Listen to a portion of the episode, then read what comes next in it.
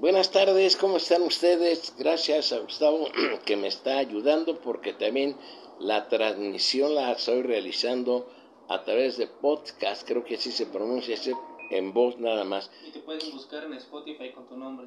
¿Y me pueden buscar en qué? Spotify. Spotify con mi nombre, dice Gustavo.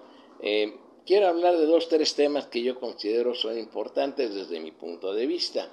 Ayer fue noticia en algunos medios impresos, primera plana, como también en medios electrónicos y en redes sociales, que mujeres que integrantes de la Secretaría de la Defensa Nacional, o sea, del Ejército Mexicano y de la Armada de México, es decir, de la Marina, tienen permiso para participar, si así lo desean, en apoyo al paro nacional del día 19. A mí esto me da gusto.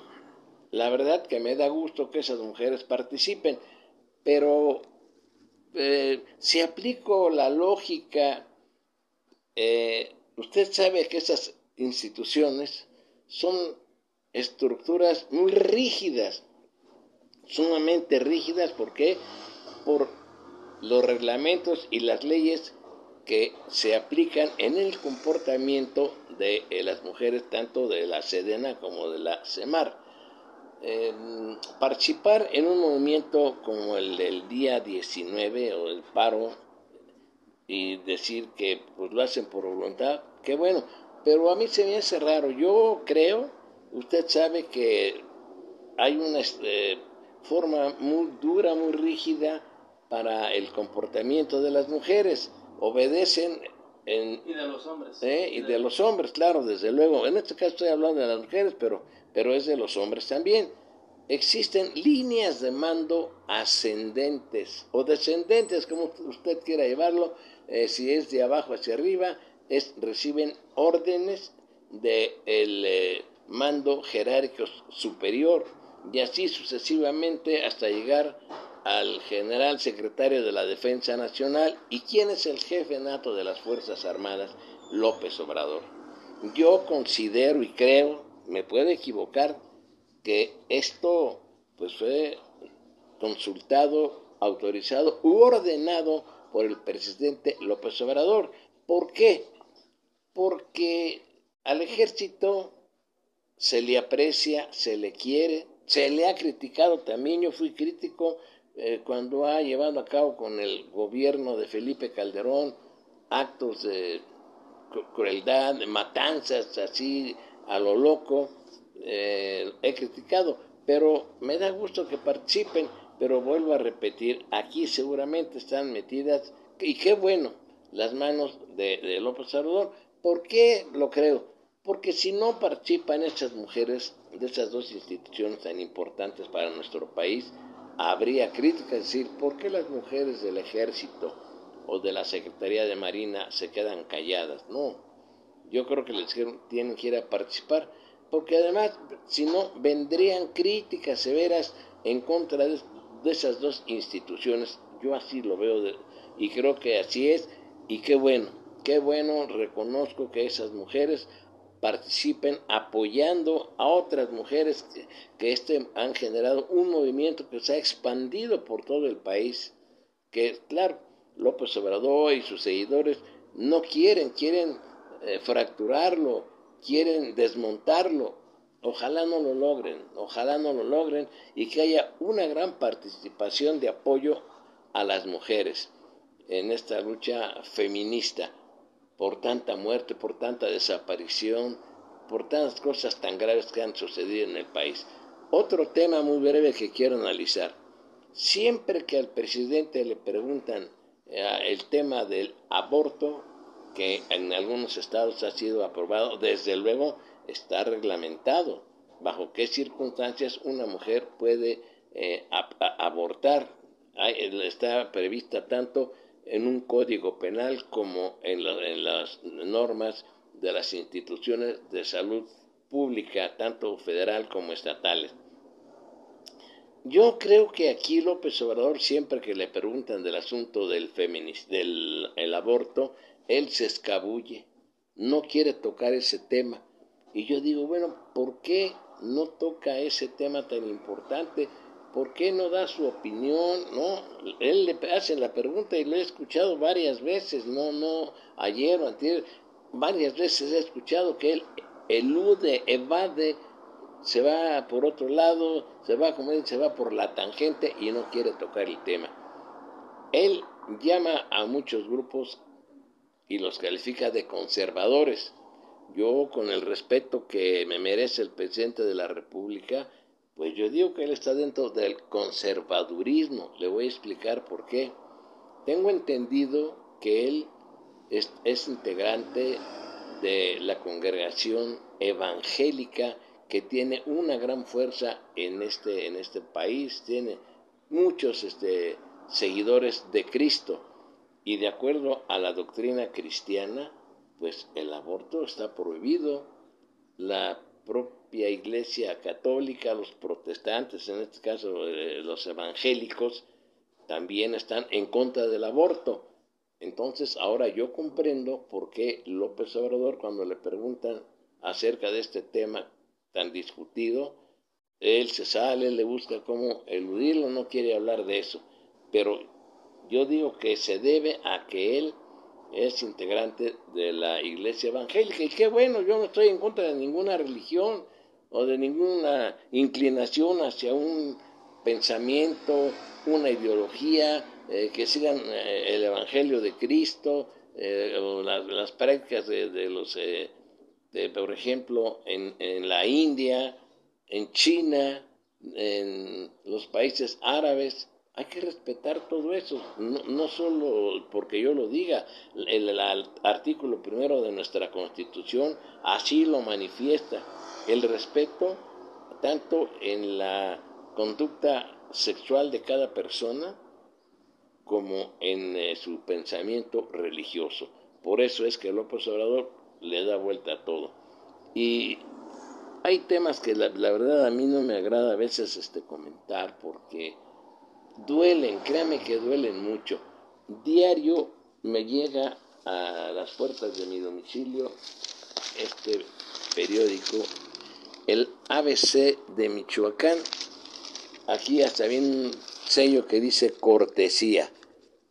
¿Por qué menciono este periódico que dirige eh, Pedro Andrade, a quien yo considero un gran periodista?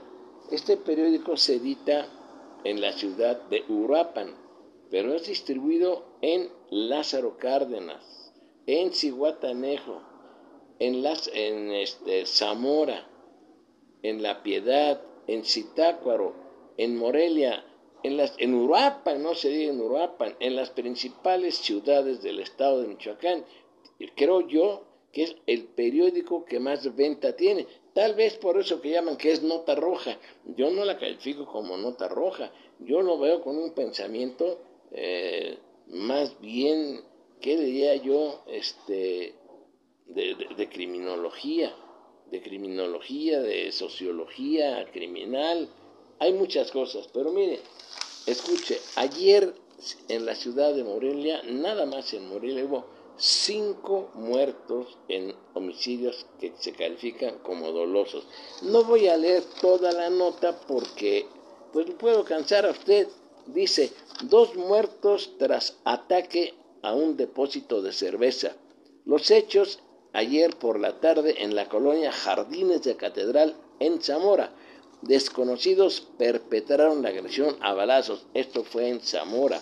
También en Zamora lo asesinaron hace días y hasta ayer lo encontraron. Le dieron varias puñaladas. No está identificado el hallazgo en una casa de la colonia Ramírez en Zamora, Michoacán. Eh, aquí viene más.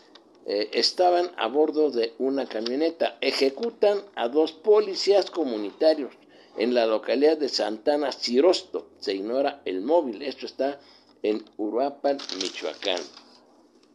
Viene aquí otra nota de Morelia. Un muerto en balacera de policías y ladrones. A otro mató un civil. Eh, localizan un muerto en la presa de Tuxtepec. Esto está en Contepec, Michoacán descubren un cadáver por el rumbo de la presa de Coincio, está muy cerca de Morelia. Eh, Dice, el hecho sucedió a la orilla de la antigua carretera a Pátzcuaro, en el municipio de Morelia. Al occiso se le apareció una herida de bala. Quiero, si usted me permite, dar lectura a una parte de la columna que publica en el diario El Universal. Yo creo que esta de Héctor eh, de Mauleón obtiene una gran información, tiene fuentes muy fidedignas hace un análisis y da datos de todos los eh, homicidios, de todas las fosas que se han encontrado, de cuerpos decapitados, desmembrados, en todo el país. Él está siempre atento a esto. Y hay unos renglones que se refieren a Michoacán y a los que les, les quiero dar lectura. Dice, con una diferencia de horas, otra fiscalía, la de Michoacán, reportó el hallazgo de una fosa en el poblado de Comanja. Se trataba de un cementerio clandestino de más de 400 metros cuadrados. Las autoridades habían llegado al sitio tras la detención en un tiroteo ocurrido a 80 kilómetros de distancia de una célula compuesta por nueve sicarios y secuestradores. Uno de los detenidos que ofreció colaborar, entre comillas, viene, eh, con, la con los investigadores reveló, reveló la existencia de la fosa. Dijo que su grupo había estado levantando personas que no accedían a vender la droga que éste les ofrecía. Así llegó la fiscalía a Comanja y lo que halló resulta indescriptible. 24, 24 cuerpos desmembrados que se llevaban entre cuatro y seis meses sepultados corrijo, que llevaban entre cuatro y seis meses sepultados. El fiscal informó que cinco de los cuerpos correspondían a mujeres. La mayor de las víctimas, de entre 20 y 40 años, habían sido degolladas. Apenas el 3 de febrero se había reportado otra fosa en Urapan, una de las zonas más simbradas por la inseguridad. Aparecieron 11 cuerpos, eh, eh, una nueva cifra en el festín de la muerte desatada por la pugna entre la familia michoacana y el cártel Jalisco Nueva Generación. Así es como estamos en Michoacán.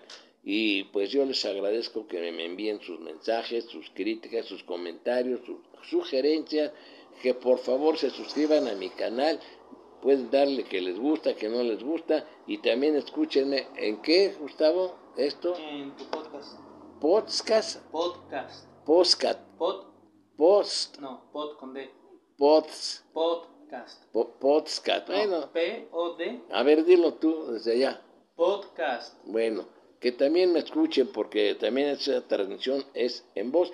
Y ayer, yo no sé qué sucedió para finalizar ya los comentarios que hacía en, en, en YouTube, que de pronto desapareció eh, mis comentarios desaparecieron, afortunadamente se conservaron en, voz. Y resulta que después de algunas horas, como que lo reinstalaron. Yo como no conozco de esa tecnología, yo no sé si fue mi celular, el modem, eh, lo censuraron, yo no sé, pero hasta la fecha yo creo que no, no, no, no me han censurado, ni, ni, ni, ni quiero especular con hacerme la víctima. No, no, no me han molestado. ¿Por qué? Porque trato de ser respetuoso. Trato de ser respetuoso, pero le repito, eso no me obliga a que yo no diga las cosas que suceden tanto en mi estado, que es gravísimo, de veras. Cinco muertos ayer en Morelia, de los que conocemos, porque llega a haber muertos en la sierra que allá son sepultados sin que las autoridades de la Fiscalía, lo que antes era la Procuraduría General de Justicia o la Fiscalía General, se enteren de eso. Ya un día les platicaré de un caso que yo viví ah, en un lugar que se llama Balcones de Morelia, que está a 5 kilómetros de, de 5 kilómetros, a 5 horas de distancia de la ciudad de Morelia, entrando acá, ¿cómo se llama el lugar que por donde se entra ahí eh, a Balcones de, de a Balcón se llama Boca de León, el Ahijadero, acá por donde está el fraccionamiento este de lujo, Gustavo, que está en la parte alta de aquí de Morelia. ¿Altozano? Altozano. por ahí se entra, se me olvida el nombre, ya les platicaré de ese asunto que yo viví porque yo fui en calidad de reportero hacer un trabajo allá y nos enteramos porque acompañé a elementos de la policía judicial en aquel entonces a buscar a dos personas de apellido Tinoco que se dedicaban a secuestrar, a violar, a matar y sobre todo a extorsionar esa zona arbolada. Se producía mucha, se llama brea, o ¿qué se llama? ¿Cómo se llama? Un producto que utilizan mucho las empresas que producen... Eh, ¿Le sacan de los árboles? ¿Eh? ¿Le sacan de los árboles? Sí. resina. ¿Eh? ¿Resina? Resina. Se, allí como es, es una zona arbolada hermosa, eh, pues sacaban resina y qué hacían esta, estos grupos, sobre todo dos hermanos de apellido Tinoco, asaltaban y mataban a los trabajadores de las empresas como El Pino y otras empresas de aquí importantes de Morelia que producen muchas cosas derivadas de la resina y era imposible capturarlos. Finalmente pasaron muchos meses para que eh, en un enfrentamiento con en aquel entonces la Policía Judicial de la Procuraduría del Estado, fueron muertos por disparos de arma de fuego de elementos de la Policía Judicial. Y me da gusto, mire, ya otra vez se suspendió la transmisión, pero por lo menos ya dije lo más importante. ¿Será porque me alargo mucho? ¿Por qué será una falla no, creo técnica? porque hay otras cuentas con directos de dos o cuatro horas, así que no creo que... Pues quién sabe qué será, pero lo bueno es que ya casi terminé y le agradezco que me, que me vean y que me escuchen y gracias a Gustavo también.